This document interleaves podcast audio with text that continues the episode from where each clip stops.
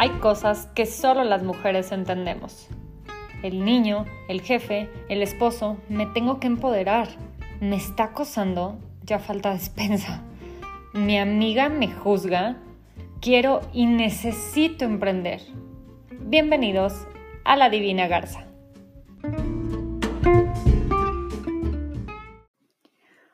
Hola, soy Paola Garza. Bienvenidos a todos a La Divina Garza. Hoy traigo un tema muy importante que espero que de verdad se den el tiempo de escucharlo con mucha conciencia y se den ese espacio para la reflexión. Porque hoy vamos a hablar de algo que no compra la felicidad, no compra la vida, no compra la salud, pero cómo nos ayuda. Y se trata del dinero, ¿ok? Em, muchos de ustedes podrán escuchar la palabra dinero y sentirán maripositas en el estómago y otros podrán sentir un hueco en el estómago. ¿De qué depende? Yo creo que depende de la situación en la que estemos justamente ahorita, en este momento. Em, Creo que traemos una educación bastante arraigada en cuanto al dinero por generaciones y generaciones, en donde crecimos escuchando esta frase de novela o de película, tu cochino dinero, ¿no? El cochino dinero, em, viéndolo como muchas veces como fuente de mm, corrupción, como... Em, fuente de malos momentos, de malas experiencias o por el contrario, ¿no? Como el medio para tener ciertas experiencias que nos han dado muchísima felicidad o satisfacción.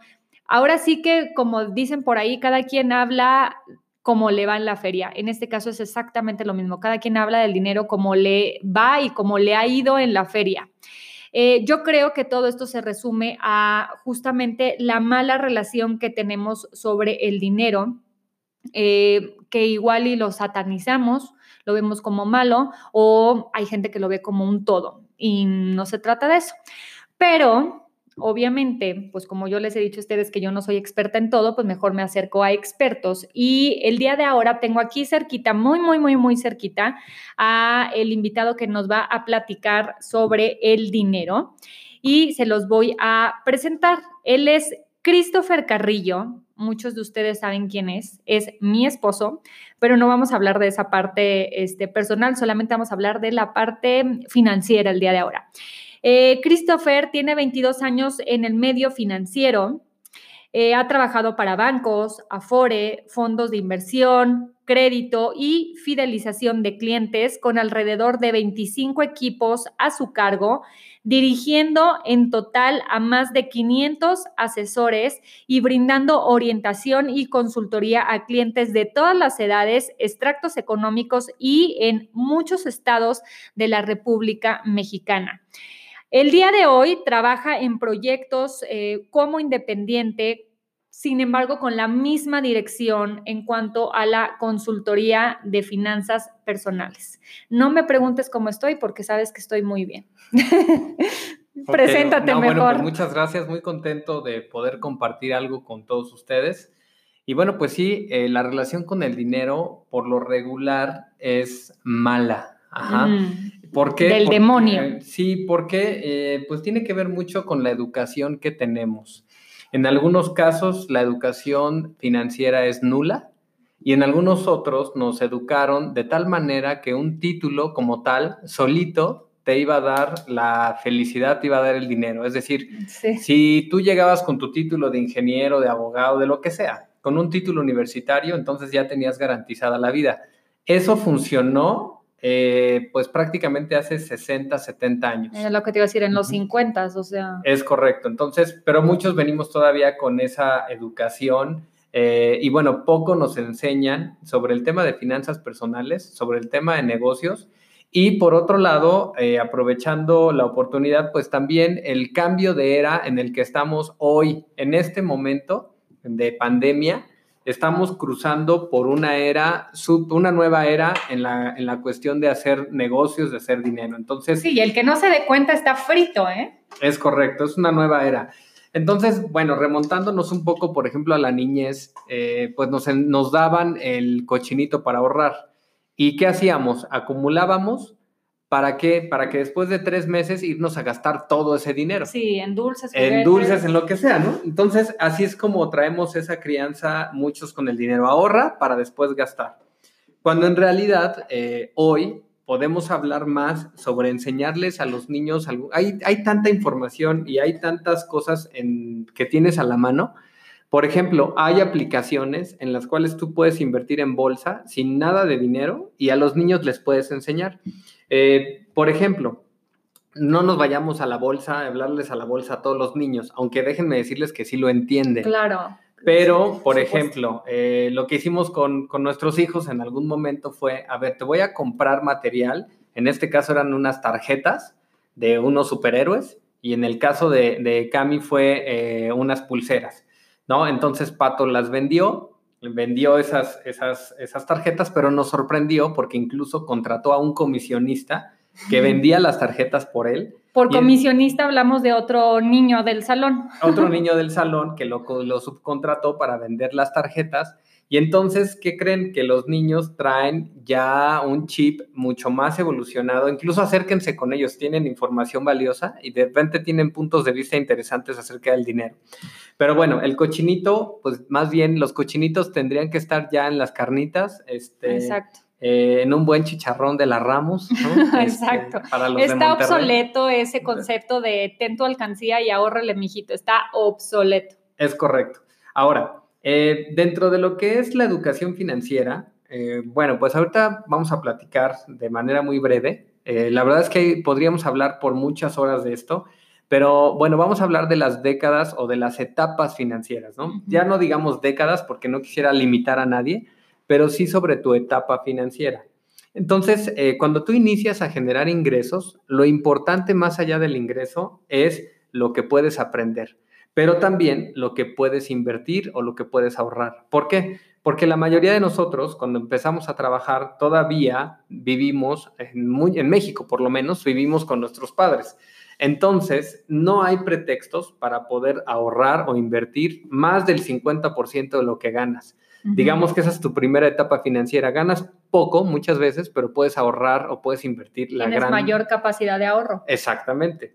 ¿Por qué? Porque incluso hay papás o mamás, dependiendo el caso, o familias, en las cuales te dicen, ¿sabes qué es tu dinero? Y entonces, ¿qué haces en esa primera década? Pues te endeudas con un carro o te, lo gastas en la fiesta. Te vas de fiesta, eh, sacas tu primera tarjeta de crédito, pagas intereses o te pasas, te la pasas de viaje, lo cual no está mal. La mala educación financiera que traemos. Es correcto. Y ahorita en lo que tú le sigues, voy a tratar de no interrumpirte, que tú lleves el tema, este, pero me parece importante agregar que muchas veces eh, los mismos papás propician que los hijos empiecen muy tarde a producir. ¿No? Eh, y ahorita, pues perdón, pero se acaban las carreras hasta los 25 años y hay papás que no, primero estudia este, y casi casi tu maestría y ya después trabajas. Empiezas tardísimo. ¿Cuándo quieren que sus hijos logren sus objetivos? ¿No? ¿Cuándo quieres ver a tus hijos realizado? Más bien, yo creo que el ser humano sí tiene capacidad para estar estudiando y estar generando, a lo mejor no mucho, pero sí tantito. Ahora sí, perdón. Como te decía, o sea, pasamos de la etapa del capitalismo al talentismo. Entonces, es curioso, pero retomando el ejemplo que dices, por ejemplo, un niño de tercero de secundaria podría conectarse por Zoom con otro niño de primero de secundaria y cobrarle la regularización. ¿Qué mejor que un niño que le enseñe a otro niño y empezar a hacer un negocio, ¿no? Digo, podría ser una idea, ¿no? Eh, otro tema importante es, hablando de las, de las etapas financieras, ahorita platicamos de la primera, en la cual tú puedes ahorrar mucho y aprender mucho, aunque no ganes mucho pero te da las bases para poder emprender en una segunda etapa financiera o de tener más ingresos. En una segunda etapa vamos a hablar de gente que probablemente ya quiera tener una casa o que ya se case, que tenga una pareja o que viva con su pareja. Entonces, en esta segunda etapa empiezas a tener otras inquietudes, empiezas a ganar más dinero también. Aquí lo que te interesa es, por ejemplo, tener una casa, eh, nacen los hijos, entonces empezar a ver un plan educacional para tus hijos, o bien eh, empezar a pensar en tu retiro también, porque es importante también eh, tener conciencia clara de que los últimos 20 años de tu vida probablemente no puedas o ya no tienes la misma energía para generar ingresos. Entonces vas a tener que vivir de una pensión. En México, el tema de las pensiones es crítico, ya que la tasa de retorno de una pensión hoy día es del 20% para los que están activos. Entonces, es súper importante fijarse metas a largo plazo para poder tener una salud financiera que va de la mano con la salud física, porque sin dinero, obviamente, eh, todo empieza a mermar, ¿no? Tanto tus relaciones personales como tu salud, entra el estrés, etcétera, etcétera. Entonces, en esta segunda etapa de los 30 a los 40, o bien de cuando tienes pareja y te vas a vivir con ella, o te independizas de, de papá, de mamá o de la gente que te haya mantenido en tus primeros años, entonces, en esta segunda etapa empiezas a ver, eh, pues, la compra de un inmueble, la educación de los hijos y también empiezas a generar mayores ingresos, ¿sí? Después viene la tercera etapa en donde los hijos probablemente ya son más grandes, ya tienes hijos de, o es más, hay quien no, no tiene hijos jamás y está bien. Más bien esta tercera etapa es cuando llegas a un punto óptimo en tus ingresos y en donde puedes disponer más de ese dinero para más cosas. Aquí el tema también es que entran a veces los egos, entonces empiezas a destinar tus recursos a comprarte un buen coche, a, a, lo mejor pagar una hipoteca y entonces pierdes la oportunidad de poder invertir ese dinero o bien de pensar en generar mayores ingresos. Esta tercera etapa, eh, digamos, de madurez, es muy importante porque puede sentar las bases para tu vejez.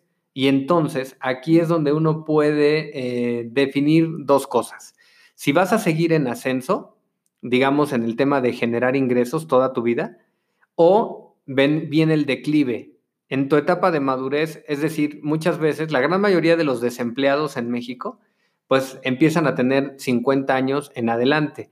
Entonces, imagínate, a los, es más, hoy día yo te puedo decir que a los 35 años, para muchas empresas ya eres obsoleto u obsoleta. Entonces, aquí entran eh, temas súper importantes y en cualquier etapa de tu vida que te encuentres, debes de ver la manera de sumar ingresos, de tener más ingresos. Eh, mi filosofía es, se basa en cuatro operaciones básicas, que fueron las que nos enseñaron de niño, que es sumar, multiplicar, dividir y restar. ¿Sumar qué? Sumar ingresos. ¿Multiplicar qué? Multiplicar tus inversiones dividir los riesgos a los que estamos expuestos, esto a través de pólizas de seguro, no hay de otra, y restar gastos. Hablando de los gastos, nos hablan mucho del gasto hormiga. ¿No? Que tiene que ver con que, oye, este, no te compres tu Starbucks, ya, ya satanizaron a los que compran un café al día. Sí, no, ya los venías así de, mmm, con que tu gasto hormiga, ¿eh? O sea, es así de bájenle dos rayitas. Exactamente, cuando en realidad sí es importante ver en qué gastas, pero tiene que, eh, tiene que estar acorde a tu nivel de ingresos. Aquí quiero eh, platicar sobre algo que, una frasecita que luego te avientas muy seguido de gente que gasta de manera, eh, o sea, que, no tiene ni pies ni cabeza pues en sus gastos, ¿no? Eh, vemos casos de, de personas que, chavos, chavas, que traen su carrazo y lo estacionan en la calle, ¿no? Porque no tienen dónde estacionarlo. Y me has dicho varias veces, sí, ahora cómprale una casa a tu coche, ¿no? Entonces, ir como priorizando o chavas que a lo mejor traen bolsas carísimas, pero no tienen para pagar la renta. O, bueno, aquí yo me voy a echar mi comercial, ¿no? Gastan en zapatos carísimos, en bolsas carísimas, en restaurantes carísimos, porque pues, se dan buena vida, pero tienen la cara muy maltratada porque les duele el codo invertir en un tratamiento de skincare. Eso no lo ven como importante. Entonces, ¿qué onda con las prioridades de la gente? O sea, ¿hasta qué punto una cosa en lo que tú desembolsas dinero es un gasto o es una inversión. Es correcto. Eh, aquí hay varios temas. Uno, sí, la inversión es importante y la inversión en uno mismo considero que es de lo más importante, pero tiene que estar súper bien planeada. No, esté mal que, no está mal que traigas el carrazo, Sí, o sea, yo creo que eso no está mal. No, por Pero podrías destinar a lo mejor de mejor manera esos recursos. ¿Cómo?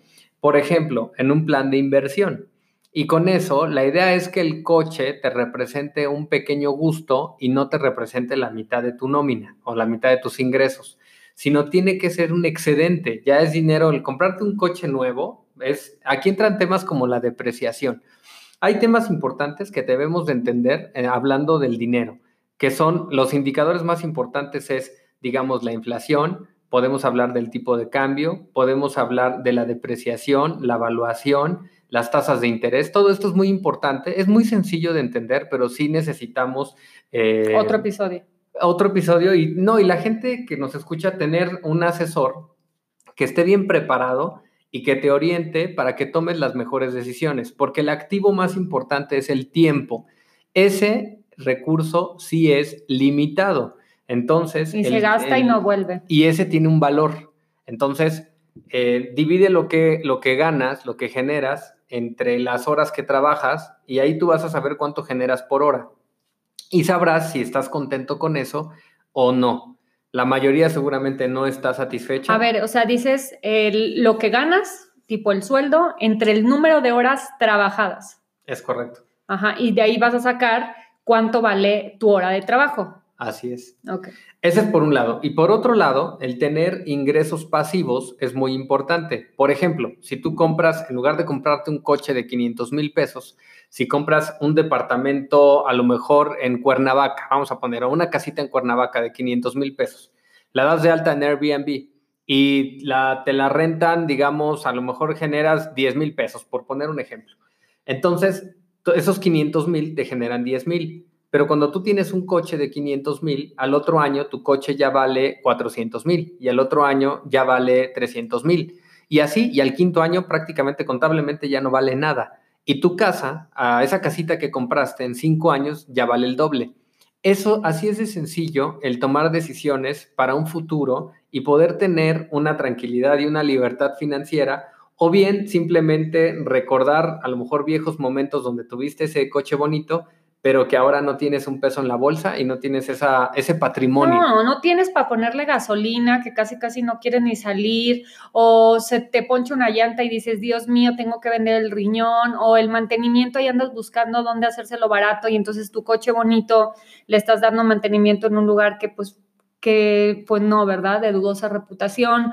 O sea, pues hay que ser como congruentes y es que creo que muchas veces nos gana la inmediatez de, quiero esto ya, quiero esto ya, quiero esto ya, ¿no? Digo, ¿cuántas veces no yo te decía a ti que es que esa bolsa y es que esa bolsa y es que esa bolsa y pues ni modo, me tuve que aguantar porque obviamente con el fiscalista que tengo aquí a un lado, que me está fiscalizando y, bueno, no fiscalizando, más bien, eso lo digo en broma, sino me está como aconsejando, pues sí, o sea, ahora cómprale un closet a tu bolsa, bueno, no, no checa. Es correcto. Otro tema muy importante es el tema de los riesgos a los que estamos expuestos todo el tiempo.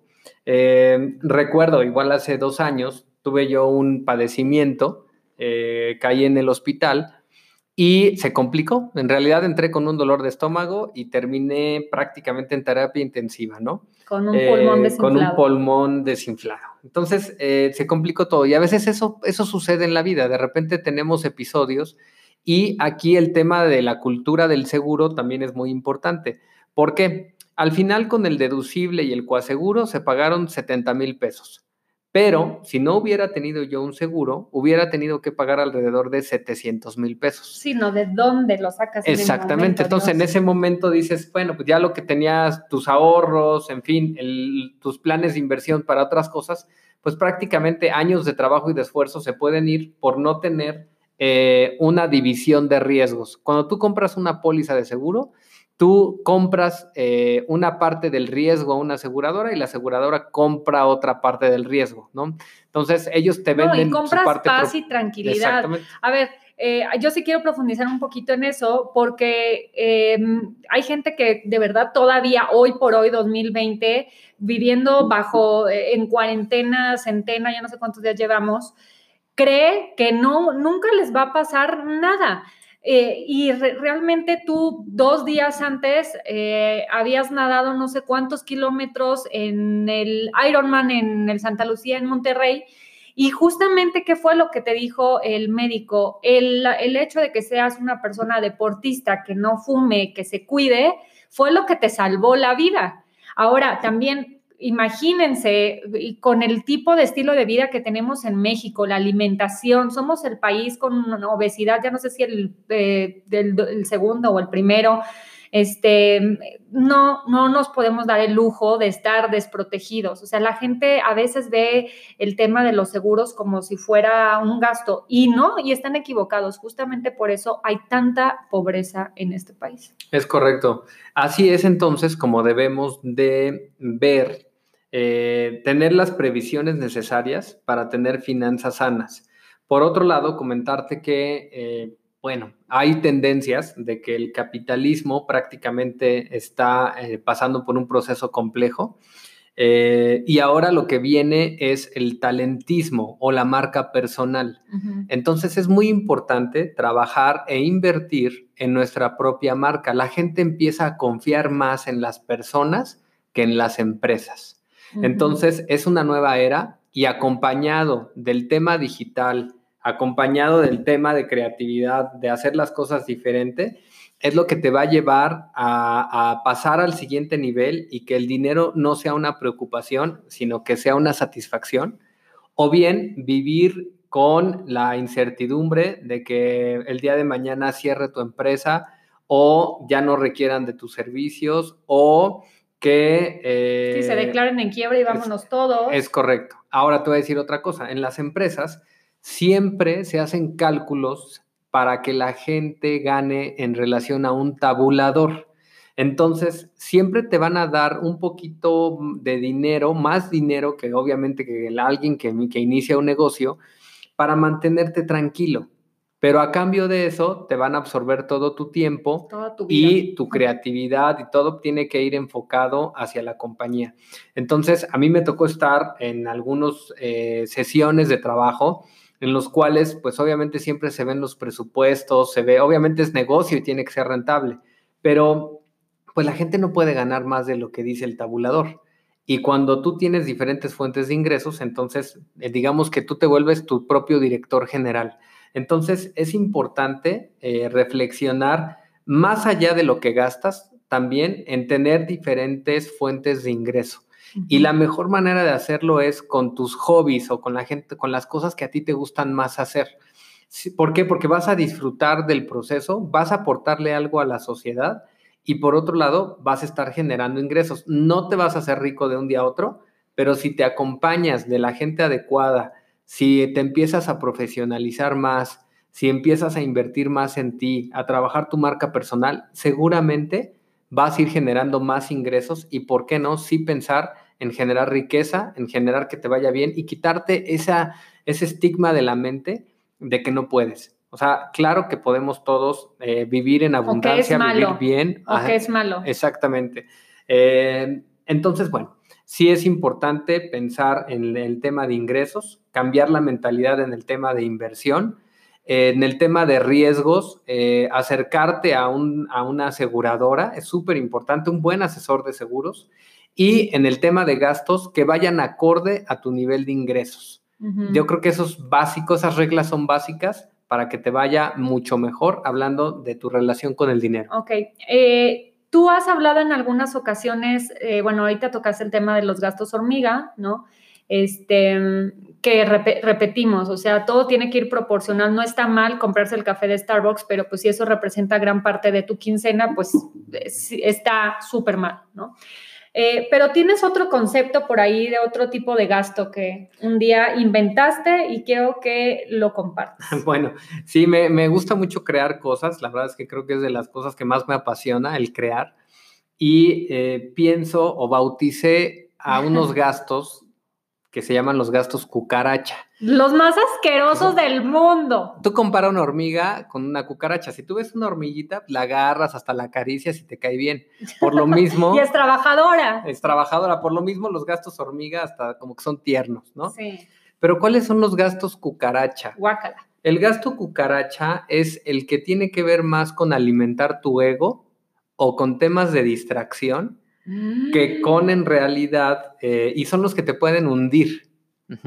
Híjole, qué feo. Sí, por ejemplo, un gasto cucaracha, pues sí, pudiera ser meterte a una mensualidad de un automóvil, ¿no? Vamos a suponer un ejemplo, ganas 20 mil pesos y te gastas 10 mil en un coche. Cuando tú lo, y lo sacas a crédito. Entonces el coche vale 300 y con el crédito vas a terminar pagando 450 pero con la depreciación de cinco años ya va a valer 150. Sí, en el momento que lo sacas, que te abren la puerta de la agencia y que lo sacas, ya, que pisó la calle, ya perdió. y es un ejemplo sencillo, ¿eh? No, no, estoy en contra del tema de los coches, de verdad, a mí me encantan los coches, los amo, pero por ejemplo, un tip que les puedo dar, cómprate un coche de un año y medio menor o sea, o de dos años. O sea, si ahorita estamos en el 2020, te puedes comprar un seminuevo, un, seminuevo, un 2018 que tenga menos de 20 mil kilómetros y te va a durar igual o lo mismo. Y aparte, ese ya no tiene vicios ocultos o defectos de fabricación. Y te vas a ahorrar 40%. Ni tampoco le falla este, cualquier palanca, porque pues sigue siendo un carro nuevo y ya el anterior dueño ya absorbió la depreciación del coche. Es correcto, alguien más ya pagó esa depreciación por ti. Y ese dinero, por ejemplo, esos 300 mil pesos de, que, destinaste al automóvil, por ejemplo, y te estoy hablando de casos en los que los recursos son limitados. Cuando tú ganas muy, muy bien eh, y tienes muy buenos ingresos, cómprate el coche que quieras. O sea, no estoy en contra de la industria automotriz. Es un ejemplo de un gasto cucaracha. Entonces, aquí en el gasto cucaracha te decía, te, te destinas el 50% de tus ingresos a un automóvil. Cuando ya te diste cuenta que sí lo puedes hacer. Pero si en lugar de un automóvil destinas ese dinero a comprar un inmueble y, por ejemplo, te compras una casita en, Morelos, la rentas en Airbnb, te sale en los mismos 500 mil pesos. Al término de que, lo, de que pagaste ya vale un millón y bueno, pues en fin, o sea, te estás generando un ingreso pasivo. Entonces, eso es importante en relación a los gastos cucaracha. ¿Qué otro gasto es cucaracha? Por ejemplo... Se me ocurre el club, ¿no? El club o el gimnasio. O sea, eh, puede ser, mira, hay gente que sí los aprovecha, pero por ejemplo, hablando del club, vamos a poner, vamos a poner ese ejemplo. Es que si tú lo usas, por ejemplo, un club de golf para hacer relaciones, hacer negocios y te es rentable, entonces está bien. Pero si lo haces nada más porque todo el mundo lo hace, y porque tus amigos van ahí o porque sabes tus compañeros de generación o del trabajo porque van ahí, pues sí, o por pertenecer. Por pertenecer. Entonces, eh, y cuando tus finanzas no te lo permiten, es un gasto cucaracha. Otro gasto cucaracha, por ejemplo, es el tener varias tarjetas de crédito. Eh, la recomendación es tener una que tenga una amplia línea de crédito y una que sea como para tu gasto corriente de mes a mes. Más de dos tarjetas, yo digo que es gasto cucaracha. Y el no pagar eh, a tiempo, pues obviamente también. El tema de los intereses, pues te termina. Sí, lo ideal es que lo que en este mes gastes lo pagues completo al siguiente mes. Y empiezas ya a titubearle, a decir, híjole, es que es mucho, pues eh, ojo a darle una revisada a tus gastos, en, en dónde estás soltando la tarjeta, porque entonces puede ser que no sea eh, algo que puedas mantener es correcto. Otro gasto cucaracha son los acumulativos. Por ejemplo, de tus hobbies o tú, lo que haces los fines de semana, ¿no? Por ejemplo, vas de fin de semana y dices, voy a ir al centro comercial. Y entonces regresas con cosas y cosas que guardas en el closet y cosas que a lo mejor no necesitas, que no vas a utilizar. Y entonces eh, eso se vuelve un vicio y entonces después ya tienes la necesidad de estar acumulando cosas. Aquí una regla sencilla que les puedo dar o un tip es, por ejemplo, en mi caso, ¿no? Tengo una zapatera en la que caben 12 zapatos. Para yo poder, 12 pares de zapatos o tenis. Si yo necesito uno más, entonces debo de tirar unos. Si no quiero tirar ninguno de los 12, quiere decir que tirar o regalar. Quiere decir que no los necesito. Ajá. Em, y así con, todo, ¿no? O sea, si tú vas a comprarte una bolsa, por ejemplo, entonces regala una o tira una. Si no lo quieres hacer es porque probablemente no lo necesites. No estamos diciendo que con un par de zapatos tenemos y que es el único par de zapatos que necesitamos y ya, no. O sea, o sea, esa mentalidad para mí es una mentalidad chiquita, es una mentalidad pobrecita, con pensamientos este, mm, limitados.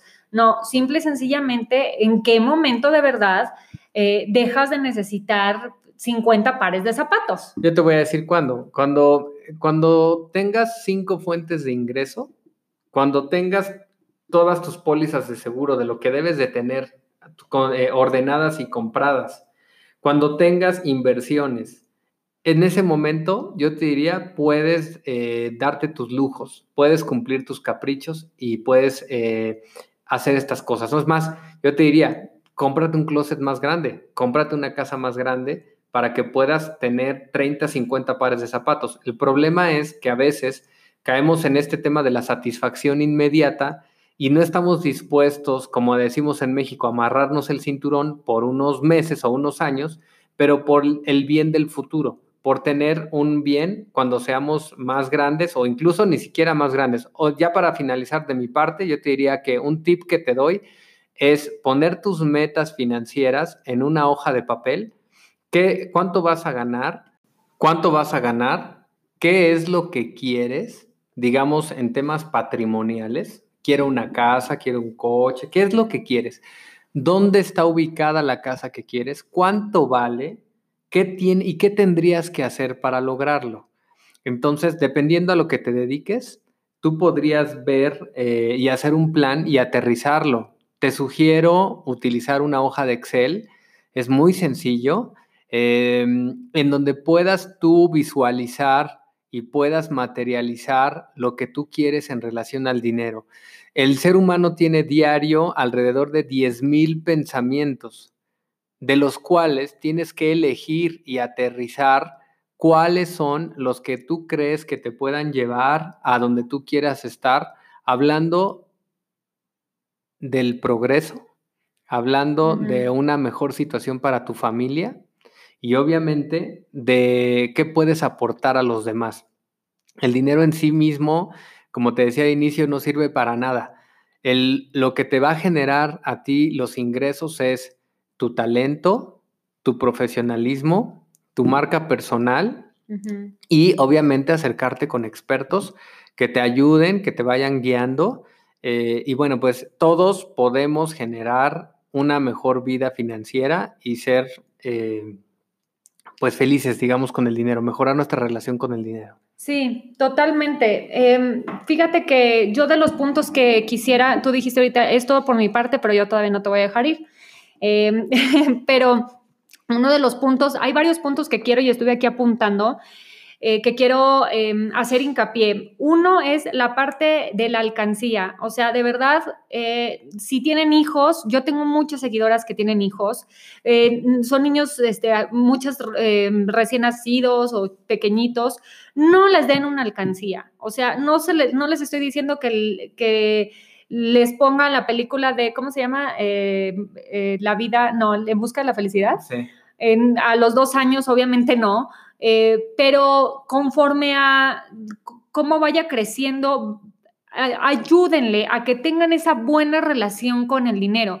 Si tú al inicio de este episodio, cuando dije voy a hablar del dinero, sentiste escalofríos, de verdad, primero arregla tu situación y trata de no transmitirle esa inseguridad, ese horror eh, con respecto al dinero a tus hijos. Eh, otra cosa también que yo quisiera hacer hincapié es que el que no vende no gana. Yo creo que mucha gente está en su casa y ahorita de verdad hagan, eh, como les dije en un inicio, reflexionen sobre en qué posición están. Y también se los dije en el primer episodio.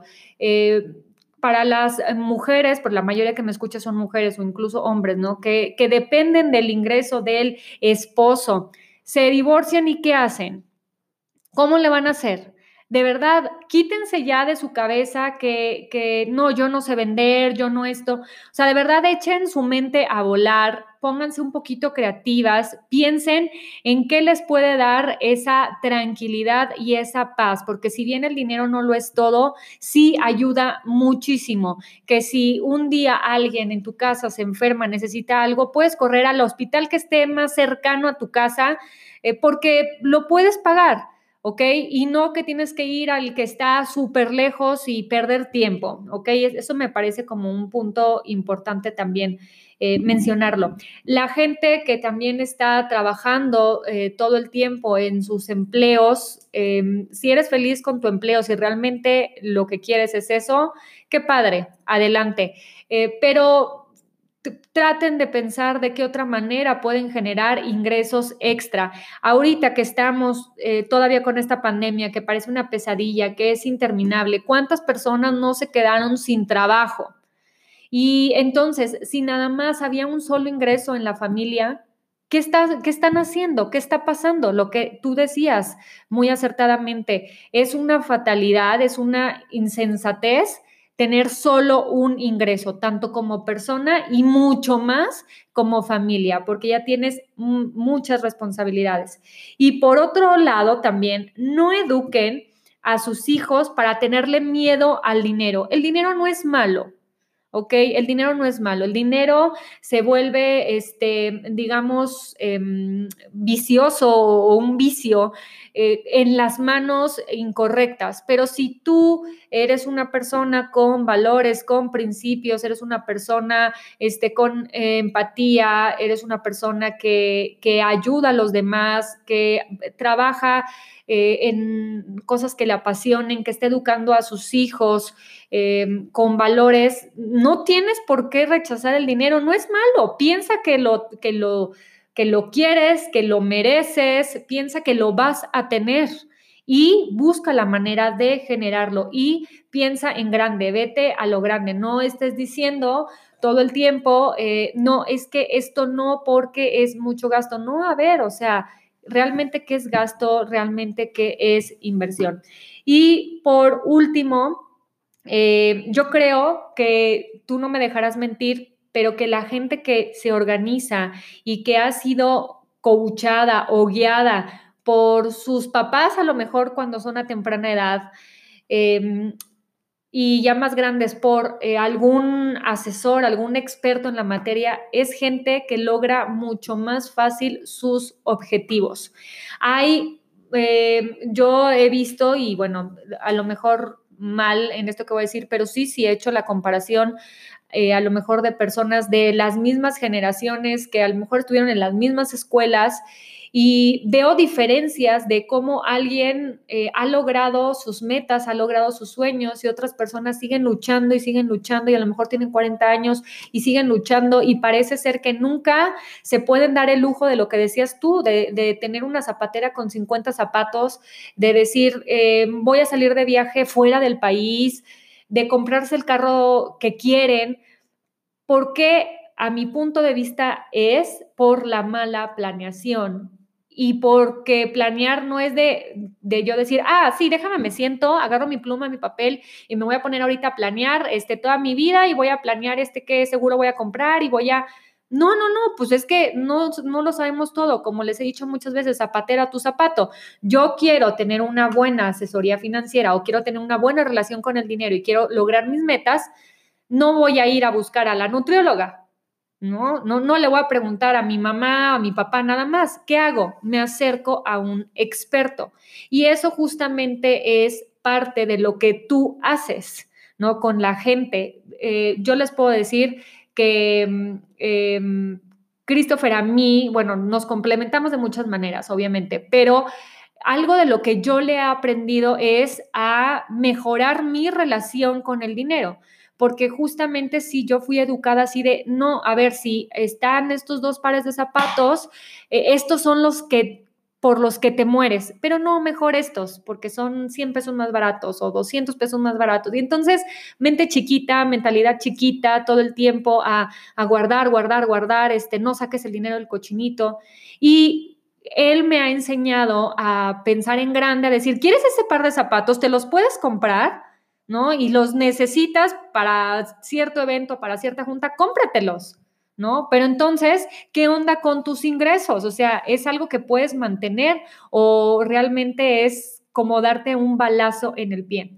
Por eso quiero que les digas a las personas, porque sé que van a haber muchas personas que eh, aceptan que tienen que mejorar su relación con el dinero. Y una cosa bien importante, que piensen en sus hijos, porque a lo mejor ahorita nuestros hijos están pequeñitos, pero de verdad que el tiempo se pasa de volada y para cuando te das cuenta ya tienen 12 años, 13 años como Patricio y que está eh, a dos años de ir a la preparatoria y entonces dices, ah, caray, ¿y qué voy a hacer? Desde chiquititos, desde recién nacidos, podemos aligerarles un poco la carga a nuestros hijos en cuanto a la educación. Y tú te encargas de eso, de tal parece como de mapear la vida financiera de las personas. Entonces, si alguien que nos está escuchando quiere saber un poquito más de esto, se puede acercar a Christopher Carrillo. ¿Dónde te pueden encontrar? Bueno, Instagram, eh, mi usuario es Chris con CH, punto finanzas personales. Ok. Y eh, voy a dejar un correo electrónico que es así como suena, carrilloespada arroba gmail.com. Ahí me pueden enviar alguna nota, igual por redes sociales, y ahí podemos platicar y ver el caso. Al final, eh, todo es personalizado, cada quien tiene diferentes conceptos, diferentes situaciones, necesidades, diferentes gustos, diferentes eh, proyectos de vida. Entonces, pues mi trabajo es acompañarte en, dentro de todo lo que es tu relación con el dinero y eh, apoyarte en una planeación financiera. Puede ser desde, y escúchenme bien, oye, quiero llevar a mis hijos en dos años a Disney, ¿no? Quiero que mis hijos conozcan Disney. Este, puede ser, quiero irme eh, un mes a Europa con mi esposo, o quiero llevar a mis papás al viaje de sus sueños, o quiero comprarme tal coche, o quiero comprarme tal casa, o quiero eh, cosas a lo mejor un poquito más, eh, bueno, para mí, en mi escala de prioridades más importantes. Quiero poder asegurar la universidad de mis hijos, ¿no? Este, no sé, eh, quiero poder asegurar que en mi casa haya un ingreso si a mí me llega a pasar algo, si llego a tener algún accidente, si llego a faltar híjole, ahorita yo creo que como están las cosas con esto de COVID-19, con la pandemia que de verdad se está saliendo de control y en México no hay ni pies ni cabeza y no veo ni para cuándo termine esto, no nos podemos dar el lujo de seguir viviendo al día, no. O sea, sí es una eh, irresponsabilidad tanto para ti, si tienes familia, bueno, o sea, es como, es, es horrible, o sea, no, no debería de ser así se me acabaron las palabras. Ok, bueno, pues este, te agradezco el espacio. Eh, yo creo que sí, todo el mundo tenemos derecho a ser felices financieramente. Claro. Solamente es eh, importante hacer una pausa para, pues, hacer un análisis de manera introspectiva y ver hacia dónde vamos, si seguimos como estamos, hacia dónde vamos a llegar. O bien, si estás contento, pues seguir por ese camino, si estás contenta, y si no, pues entonces es buen momento para hacer una reingeniería financiera de manera interna y bueno, yo te puedo ayudar con eso.